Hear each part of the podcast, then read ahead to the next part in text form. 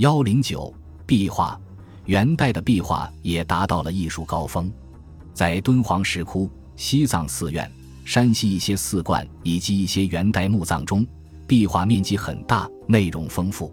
其中除宗教画外，一些社会生活画具有珍贵的研究价值。一永乐宫壁画，永乐宫原建在山西芮城县永乐镇，是传说八仙之一吕洞宾的出生地。因黄河三门峡水库工程受到影响，于1957年开始将公馆建筑连同壁画迁移至原址二十公里外芮城西北风景区。这是一组规模很大的元代道观建筑。吕洞宾死后，唐代即将其改改为吕公祠，金末改名为观。元太宗乃马真后三年毁于火。元代新道德是于1245年由赤生观为公。晋真人号曰天尊，由道守尹志平、李志长等推荐潘德充为河南北两路提点，前来修建大纯阳宫。工程大约从中统三年开始，到至元三十一年，将近五十年的时间才算完工。其中三清、纯阳、重阳三殿费时十五年。建筑完工之后，绘画工程直到至正十八年（元朝亡前十年）才结束。现在的永乐宫建筑，除宫门为清代建筑外，无极门、三清殿、纯阳殿、重阳殿都是元代所建，以主殿三清殿最大。壁画以道教内容为题材，会有天神、地奇、真人、哲士。从绘画艺术风格上，可以分两大类：一类是三清殿和龙虎殿，用富于装饰性的重彩勾填法。绘身高二米以上的朝元图，另一类是纯阳殿和重阳殿内，是以连环画形式绘吕洞宾、王重阳成仙得道故事，皆有榜题。三清殿内壁画面积共四百零二平方米，主要内容以朝元图的群仙像为主。在道教中，朝元图如同佛教的说法图，是一种流行的表现形式。整个布局为南壁两侧绘青龙。白虎为斑墨，以堪后南极、东极三十二天地及三壁六尊天帝王后主像环绕于三清周围，绘出身高二米以上的群仙共二百八十六人，以身份、年龄、性别不同而有不同的表情和动作。主像皆庄严肃穆，玉女俊丽文雅，武将须眉飞动，真人翩翩欲仙。人物见作对话、倾听、注视、沉思。突出不同动态，又有整体呼应，画笔圆浑有力，从实际生活中捕捉衣纹与形体在运动状态下的变化，用简练流畅、一笔到底的线条，达到真实和飘逸的效果。至于器物，则尽力表现出质感。彩色用富于装饰性的重彩勾填法，以增强内容的气氛。采取分散使用青绿、石黄、朱砂等石色。用白或其他单色间隔，重点加工细部纹样；用堆金立粉突出衣袖、璎珞、服饰、花钿，使远望感到气势不凡；近则看到装饰华丽，令观者却不忘返。看三清殿壁画，自然会回想到唐阎立本的《历代帝王图》，宋武宗元的《朝元仙丈图》或《八十七神仙图》。他们的风格有明显的继承关系，是一脉相承的产物。纯阳殿俗称吕祖殿，殿内壁画面积二百零三平方米，绘纯阳帝君先有显化之图，从吕洞宾降生，以他的传说故事绘出五十二幅传体画。重阳殿内画面一百五十平方米，绘王重阳及六弟子画传四十九幅，画技略低于纯阳殿壁画，且保存较差。纯阳殿和重阳殿壁画的内容虽属成仙得道怪诞之说，但又是写实的笔法，以当时现实生活为背景，描绘了当时人们的服饰、用器、日常活动、市井内容以及园林建筑等，其意义和价值远远超过宗教范围。据壁画题记知道，三清殿壁画绘于元泰定两年，画家是河南府人士马君祥，率长男马七级门人王秀仙、王仁。马十一、马十二及范、魏、方、赵四人。纯阳殿至正十八年，题记画家有秦昌诸好古及门人古心远，绛阳张尊礼及门人田德新，洞县曹德敏，谷内李弘仪及门人王师彦，孤峰王春及门人张秀士。马群祥于大德三年，曾在洛阳白马寺作画，而山西及山兴画寺七佛图，则是朱豪古的手笔。这些人虽身居人间，已是河南和山西一带的知名画工。就功力而论，足可称为画家。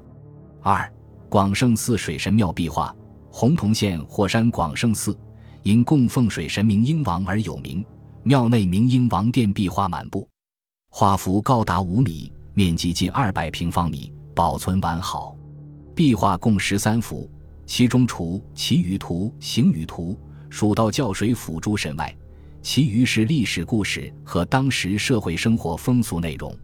绘画布局是：西壁四幅，南起依次为《赤剑兴唐寺图》《祈雨图》《下棋图》和《打球图》；北壁中间为神坛，坛西画后宫四宝图。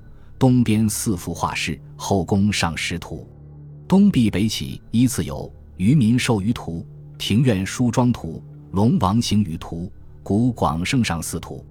南壁门东侧是大型散乐中都秀在此作场图，西侧东起是火山玉渊亭图、唐太宗千里行径图。其中龙王行雨图和祈雨图东西相对，位置突出，面积亦广。诸画面构图疏密兼备，爽朗开阔，墨笔勾勒苍劲洗练，用材以重彩平涂，除石青、石绿外，朱砂、银珠、土黄也参照采用。人物表情自然，神态逼真，服饰用器皆以现实所见为准。最具生活写实的渔民授鱼图，画一方桌上摆着酒瓶、酒柱、汤钵，桌下箱内装石榴。桃等瓜果，桌后站一年长者，右手提酒柱；一青年捧一托盘酒具之类，正走向桌边；还有一老人手捧果实盘，靠桌右一边放盘，一边回头看买鱼情况。买鱼人右手提秤，左手托砣，秤钩挂着三条鱼，正在看重量。另一个与负秤者身份相同者站在一旁等候。渔翁右手提两条鱼，正与买鱼人问话或议价。渔翁头裹软巾，须发蓬乱，身穿长袍，系腰带，后斜插一短把环柄鱼钩。其他五人皆头戴斧头，身穿圆领长袍，束腰带，穿靴。他们体态丰盈，面容肥润，与衣衫简陋、面容消瘦苍老者的形象对比鲜明。打球图画二人各执一曲棍，争夺空中之球，旁有裁判和捡球人。下棋图。画两个年长者就自然山岩平处屈腿而坐，中间方棋盘每侧棋路为横九纵六，另有四位年轻人在一旁观看。五人皆头戴斧头，穿方圆领长袍，束腰带，穿靴。大型散乐中都秀在此做场图。画中十一人，前后两排，男七女四，中都秀女扮男装，声墨镜旦丑同台，乐器有骨笛和拍板。这些描写现实生活的画面，如打球、授鱼、散乐图，都具有很高的研究价值。就画技而论，比永乐宫水平略低。明英王殿重建于元大德九年，画毕于泰定元年。画师王彦达及子王晓和胡天祥、马文远、王彦才等画东半部，西半部画师是东安赵国祥、周村商君熙、南祥景彦正、东安。周村南祥村民至今未改，现在分属洪洞、赵城县。而这些画师，也就是当地的名家，他们在明英王殿画的画，突破了宗教化的传统束缚，颇具独创精神，取素材于当今社会，贴近生活，为大众所乐见。在中国历史上，宫廷艺术往往代表着一代最高水平。关于元代宫廷的绘画与雕塑艺术。虽当时无画院之设，在元代《画素记》一书中仍留下一些有关记载。记载的话，素家有阿尼哥及其子阿僧哥、刘元及弟子张提举、丙硕四哥、沃杰尔巴哈师、上提举、吴同谦等。阿尼哥，元始方济传说他是尼波罗国人，中统元年十七岁入园，善会素及铸金为像。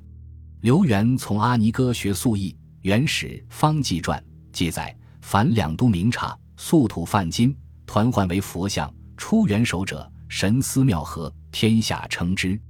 肖像画家有传神李萧衍等人，画素记，多处记载诏领他画地、后玉容及其他画像时。当时玉容画出，有的以丝织绣，仅故宫博物院藏元帝后像，就可能有这些宫廷画师的作品。关于元代画素所用五彩缤纷的颜料，画素记留下有详细的记录，种类繁多，如有朱砂、猩红、上色猩红、黄紫红、回回胭脂、叶子黄、带赭石、烯绿、生烯绿、回回青、生石青、哈尔青、熟石大青、平阳土粉。官粉、瓦粉、紫粉、官帛、泥金、穿色金等这一记载，对于研究中国古代画素色彩提供了极有价值的史料。